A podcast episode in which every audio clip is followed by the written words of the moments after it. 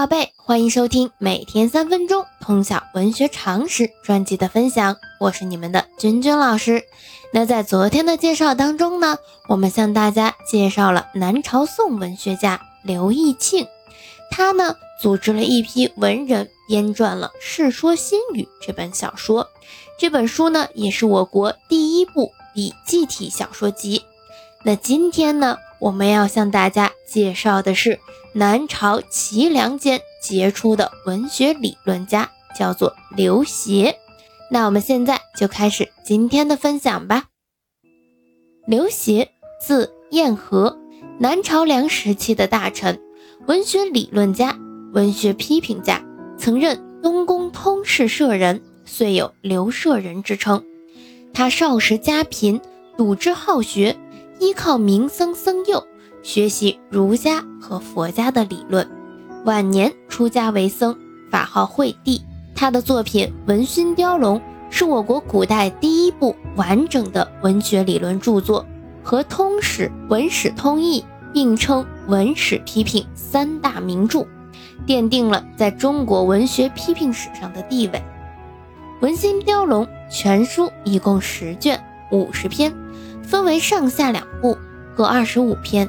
以孔子美学思想为基础，兼采道家，认为道是文学的本源，圣人是文人学习的楷模，经书是文章的典范，把作家创作个性的形成归结为才、气、学、习四个方面。它是一部理论系统、结构严密、论述细致的文学理论专著，也是中国文学理论批评史上。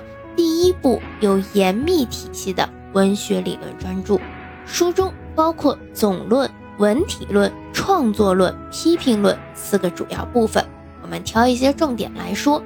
首先呢，文学雕龙的文学史观，作者认为文学的发展变化终归要受到时代及社会政治生活的影响，把以往这一方面的理论提到了一个新的高度，同时。刘勰也很重视文学本身的发展规律，他要求作家要大胆创新，又强调任何变或者创新都离不开通，也就是继承。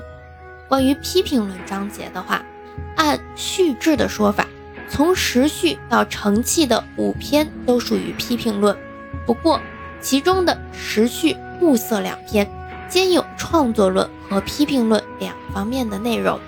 时序呢，是从历代的政治面貌、社会风气等方面来评论作家作品及其发展的情况；物色呢，就从自然景物、四序变迁方面来评论《诗经》《楚辞》《汉赋》以及近代以来的创作情况。